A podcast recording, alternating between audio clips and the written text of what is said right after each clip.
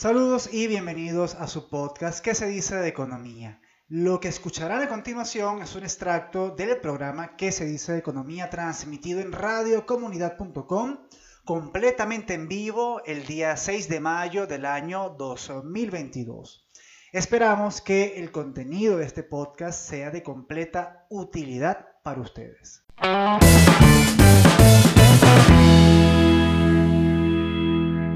Este navegador y fíjense, Finanzas Digital titula que vamos a comenzar con este análisis, nos quedan 8 minutos y vamos a comenzar rápido con este análisis. Sudeban, operaciones a través de los puntos de venta en todo el país se incrementaron 22% tras la implementación del impuesto a las grandes transacciones financieras. ¿Qué nos dice este titular? Qué bueno que las personas están utilizando medios de pago en bolívares, porque puntos de venta, para utilizar los puntos de venta tienes que tener una cuenta bancaria en bolívares, ¿de acuerdo? Tienes que tener una tarjeta de débito o tienes que utilizar una cuenta custodia y ellos te debitan, pero lo cierto es que el comerciante recibe bolívares. Y de aquí no vamos a sacar mucho, lo que nos interesa más que todo es el dato. Ahora, fíjense que esto, si es una afirmación, esta titular de Banco y Negocios. Impuesto a las grandes transacciones financieras presionó reducción de la dolarización de salarios y de las transacciones en abril. Veamos. La dolarización de las remuneraciones alcanzó al 63% en abril de 2002, 2022, me imagino yo, inferior al 69% observada durante el mes anterior, esto está raro. La dolarización de las remuneraciones alcanzó al 63% en abril de 2022, supongo. Inferior al 69% observado durante el mes anterior. Es decir, este mes de abril, del total de, de remuneraciones, 63% se hicieron en dólares, inferior al 69% que se realizó en marzo. O sea, en marzo las remuneraciones del 100%, 69 se hicieron en dólares y en abril no fue el 69, sino el 63. De acuerdo con el más reciente reporte sobre remuneraciones del OBF. Aunque en el marcaje de precios se mantuvo la misma proporción del mes previo entre los precios en bolívares y dólares, en el caso de las transacciones realizadas por el comercio y los servicios se, apreció en abril una caída de los pagos en dólares y la consecuente, el consecuente aumento de los pagos en bolívares. Efectivamente, los pagos que se realizaron en el comercio y los servicios en bolívares representaron durante abril el 53% del total, lo que implica un aumento significativo respecto del 49% del mes de marzo. Es decir, la cantidad de transacciones realizadas en bolívares aumentó. Ahora, de ahí, de ahí a decir que hay un efecto de desdolarización en la economía venezolana, hay un largo trecho, pero larguísimo trecho. Y esto es lo que nosotros tenemos que analizar en esta nota de prensa, ¿de acuerdo? ¿Qué es importante destacar acá? Yo lamentablemente no puedo, a ver si yo puedo irme a la, próxima nota de prensa. Sí, aquí está, a ver. No, sí, con estas dos notas de prensa tenemos más que suficiente. Fíjense ustedes. Se está diciendo ahí en discusión, con estos cinco minutos de programa que nos quedan, se está diciendo que el impuesto a las grandes transacciones financieras y voy a dejar de compartir pantalla, está motivando, está generando la desdolarización de la economía venezolana. Y fíjense ustedes, para poder hablar de desdolarización hay que hablar de dolarización. Y para hablar de dolarización hay que preguntarse por qué la gente se dolarizó. ¿Por qué la gente decidió migrar al dólar, preferir el dólar, abandonar el bolívar? Pese a que el Bolívar tiene todas las de ganar en cuanto a medios de pago se trata. Tú puedes pagar con transferencia bancaria, puedes hacer un pago móvil, puedes utilizar tu tarjeta de débito. Aquellos pocos que tengan tarjeta de crédito pueden utilizarla. Lo cierto es que, en cuanto a medios de pago se refiere, usted puede pagar en bolívares. Es más fácil pagar en bolívares que pagar en dólares. Pero la gente se dolarizó. ¿Por qué la gente se dolarizó?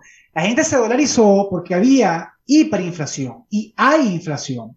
Porque una inflación de 200% interanual a abril es una variación de precios completamente significativa. Una variación de precios terrible. Estamos diciendo que los precios se triplicaron en un año. Y esto sigue significando una erosión del poder adquisitivo de los venezolanos. Eh, bien, em, ¿qué es importante destacar acá? Que la gente no se dolarizó por gusto, la gente no se dolarizó porque haya visto en el billete del dólar un diseño más bonito, más atractivo. No, la gente se dolarizó porque estaba escapando de la erosión del poder adquisitivo. Ver cómo tu dinero se deshace día tras día y que al final de mes tú no, no puedas acceder a los bienes y servicios que quieras acceder. De eso se trata el tema de la dolarización, que las personas huyen hacia una moneda buena o que consideran buena, es decir, una, una moneda que en ese mercado preserve su poder adquisitivo, su poder de compra. Por eso es que en una primera instancia las personas, si bien pagaban en, bolívar, en bolívares, dolarizaban sus ahorros.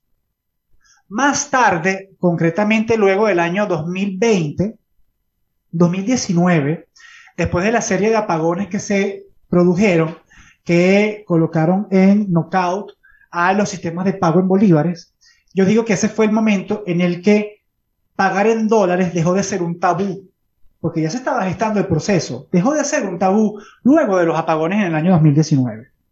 Y las personas comenzaron no solamente a, eh, a ahorrar en dólares, sino comenzaron a pensar en dólares, que esto es lo que nos importa mucho a los economistas, que la gente piensa en dólares. Por eso es que es importante ¿Cómo tú fijas los precios? Es decir, ¿cómo los calculas? La gente calcula las ganancias y calcula utilidades, calcula costos en bolívares o los calcula en dólares. La gente sigue estando dolarizada. Un impuesto del 3% no va a revertir este proceso que es realmente complejo y que su reversión es complicada. Es un tema de confianza a la que estamos nosotros sujetos en este momento. Es decir, retornar a la confianza sobre el Bolívar. Esto no lo va a lograr una política coactiva como lo es la aplicación de un impuesto para desincentivar el uso del dólar. Eso no es así.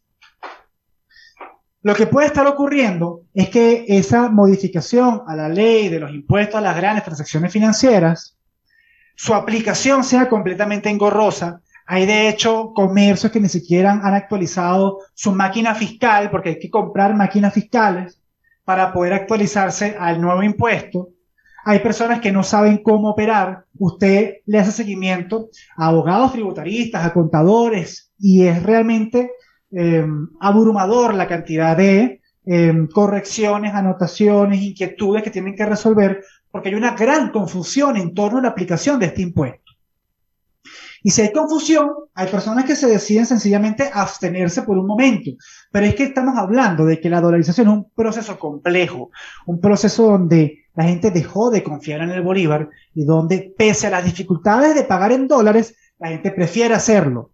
Porque pagar en dólares no es fácil, hay que tener el cambio exacto, que si el tema del billete, que si el deterioro del billete, que si el billete está en buen estado o está en mal estado.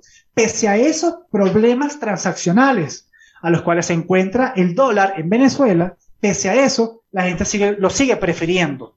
Y es porque prefiere asumir esos costos a ver cómo se liquidan sus ahorros en sus cuentas bancarias. Entonces, un impuesto no va a revertir un proceso de dolarización. No crean que los agentes económicos son tan ingenuos. No crean que las personas son tan ingenuas. Puede estar ocurriendo una distorsión, de hecho, producto de una ley cuya aplicación es difícil, es difícil cumplir y ha colocado en apuros a los comercios que, por supuesto, están angustiados sobre el tipo de declaración, pago de este impuesto, porque si no lo hacen correctamente, pues serían multados por la autoridad tributaria.